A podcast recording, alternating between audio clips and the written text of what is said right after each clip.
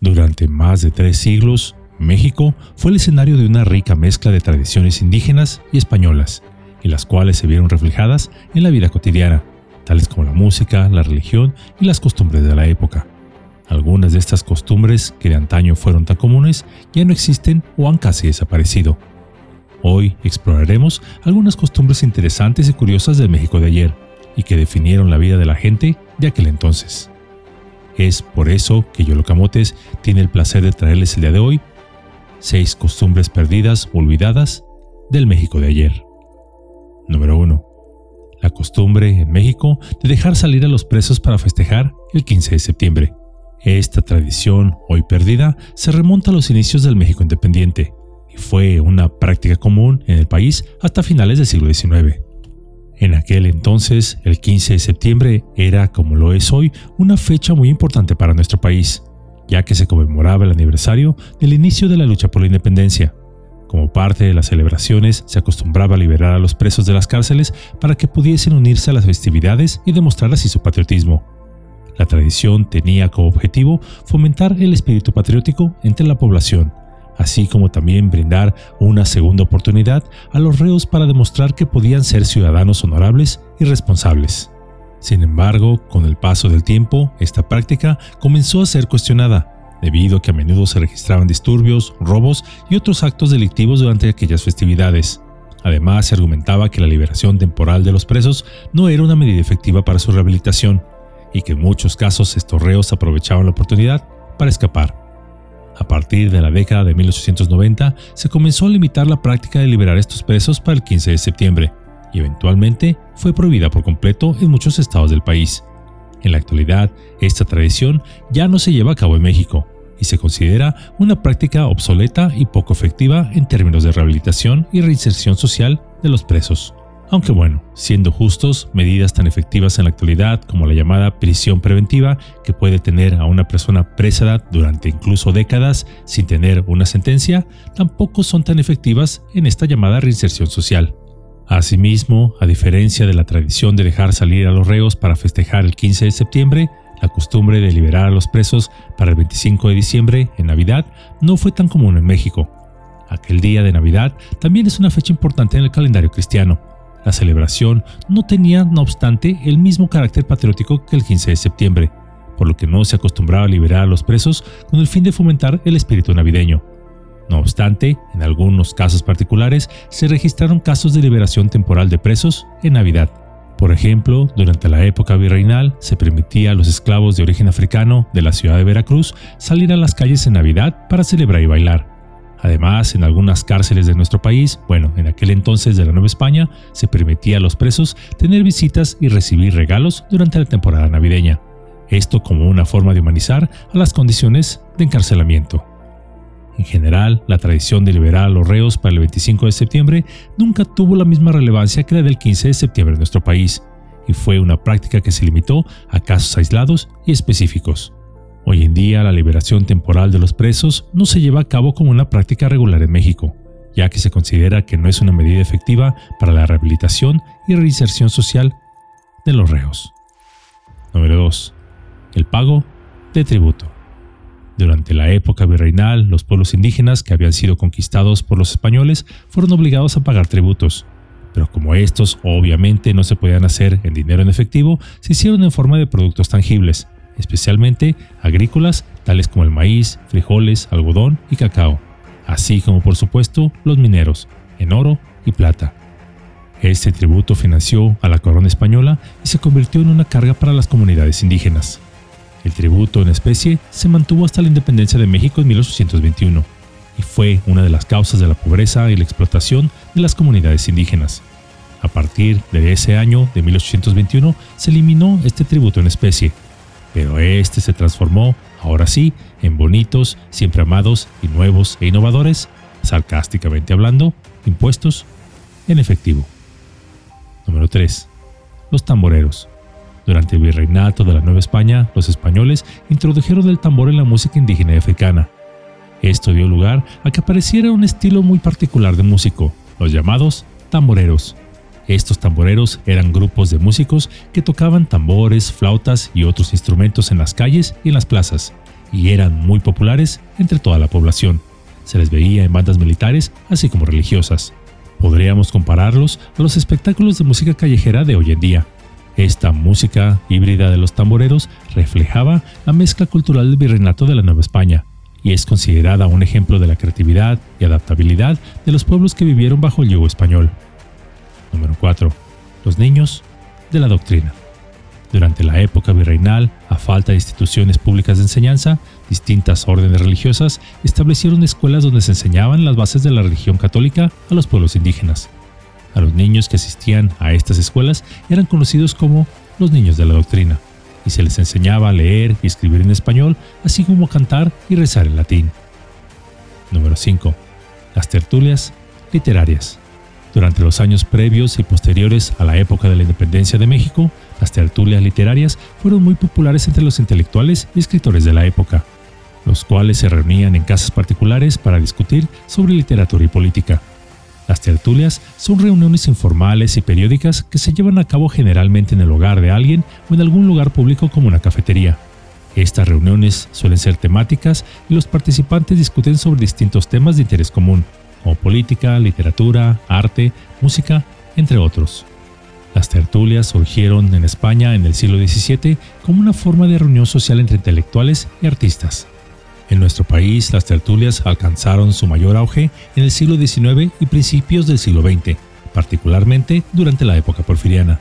En estas reuniones, la élite intelectual y política del país discutía sobre diversos temas de actualidad y cultura, y a menudo se llevaban a cabo en casas de personalidades importantes de aquella época. Las tertulias son una forma de promover el diálogo y el intercambio de ideas en un ambiente relajado y amigable. Y aunque hoy en día son menos comunes debido a la falta de tiempo y a la tecnología que nos conecta virtualmente, todavía existen algunos grupos que se reúnen de esta manera para debatir temas relevantes. Número 6. Los valores sociales. En el México de ayer, desde su independencia hasta mediados del siglo XX, la sociedad mexicana tenía varias buenas costumbres o valores que si bien algunos de ellos aún existen entre nosotros, estos eran mucho más evidentes en ese México que ya se fue, los cuales podríamos englobarlos en 10 de ellos. Inciso A. La cortesía. Era común que las personas se saludaran con respeto y educación, incluso si no se conocían. Se usaban frases como buenos días, con permiso, por favor y gracias aún fuese a un extraño en la calle. Los hombres daban el paso a las mujeres y niños y estos en turno agradecían al caballero. Inciso B. La puntualidad. La gente solía ser muy puntual en sus compromisos y reuniones. Si alguien llegaba tarde, era considerado una falta de respeto hacia los demás. Inciso C. La familia. La familia era muy importante en la sociedad mexicana y se valoraba mucho la unión y el respeto entre sus miembros se acostumbraba a tener reuniones familiares por lo menos una vez por semana, así como apoyarse mutuamente en momentos difíciles. Inciso D. La religión. En una sociedad mayoritariamente católica, la religión tenía un papel muy importante en la vida cotidiana de las personas. Se acostumbraba a asistir a misa los domingos y en días festivos religiosos también era frecuente que la mayoría de la población asistiera. La figura del párroco tenía la misma o incluso mayor autoridad que las figuras gubernamentales. Inciso E la limpieza. Se consideraba muy importante mantener la limpieza y el orden en la casa y en el espacio público. Se acostumbraba a barrer las calles y a mantener los lugares públicos en buen estado. Un caballero o dama que se considerasen como tal procuraban salir a la calle en la mejor de sus ropas que su estatus social o trabajo le permitieran. Inciso F. La cortesía al comer. Al sentarse a la mesa se acostumbraba a esperar a que todos estuvieran servidos antes de comenzar a comer. También se valoraba el buen comportamiento al ingerir alimentos, tales como no hablar con la boca llena o no hacer ruidos al comer. Asimismo, antes de iniciar y al finalizar los alimentos, se hacía una oración de gracias por aquellos alimentos recibidos. Por cierto, esta costumbre tiene un gran paralelo con las culturas prehispánicas que agradecían a los animales o alimentos antes de ser ingeridos, y que por cierto la ciencia actual ha demostrado que los alimentos, antes de ser ingeridos, si se le dan palabras positivas, estos son procesados mejor por nuestros cuerpos. Así que esta costumbre no estaría nada mal retomarla. Inciso G. La educación. Si bien no todos tenían acceso a ella, se valoraba mucho la educación y el conocimiento en la sociedad mexicana. El aprender a leer y a continuar estudiando se consideraban los caminos más honestos para mejorar la propia situación económica y social, así como también para contribuir al desarrollo del país. Inciso H. El respeto hacia los mayores. Se acostumbraba a tratar a los mayores con mucho respeto y consideración. Se les daba preferencia en lugares públicos y no se les colocaba en un rincón para ser olvidados. Por el contrario, se les consultaba en decisiones importantes, puesto que su gran experiencia les daba una visión de las cosas por encima de los demás, por lo que se les escuchaba con atención. Inciso I. La solidaridad. En momentos de necesidad, la gente acostumbraba a apoyarse mutuamente y a ser solidarios. Se realizaban colectas vecinales para ayudar a las personas en situación de pobreza o enfermedad. Inciso J. La honradez. Se valoraba mucho la honestidad y la honradez en la sociedad mexicana de antaño. Se acostumbraba a ser fiel a la palabra dada y a cumplir con los compromisos adquiridos. De hecho, era común que muchos contratos de compraventa, ya fuesen por ejemplo de una casa o un terreno, se hacían tan solo empeñando la palabra bajo la promesa de pago, tomando incluso posesión del bien aún antes de pagarlo. En esta sencilla cápsula vimos algunas costumbres del México de ayer que ya han desaparecido o casi lo han hecho. Explorar estas costumbres es importante, ya que nos permiten reflexionar sobre la evolución de nuestra propia sociedad y comprender cómo ha cambiado nuestra manera de vida a través del tiempo.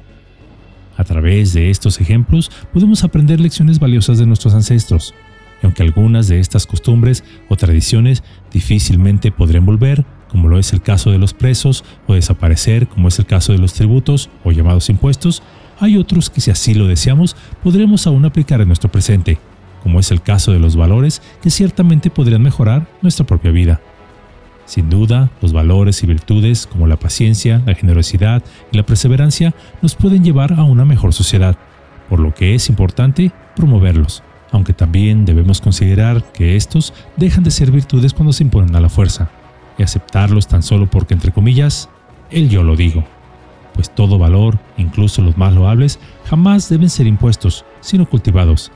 Explicar el por qué existen, las ventajas de ellos, así como las desventajas de no poseerlos, y que sea el individuo, en su libre albedrío, quien elija qué camino tomar.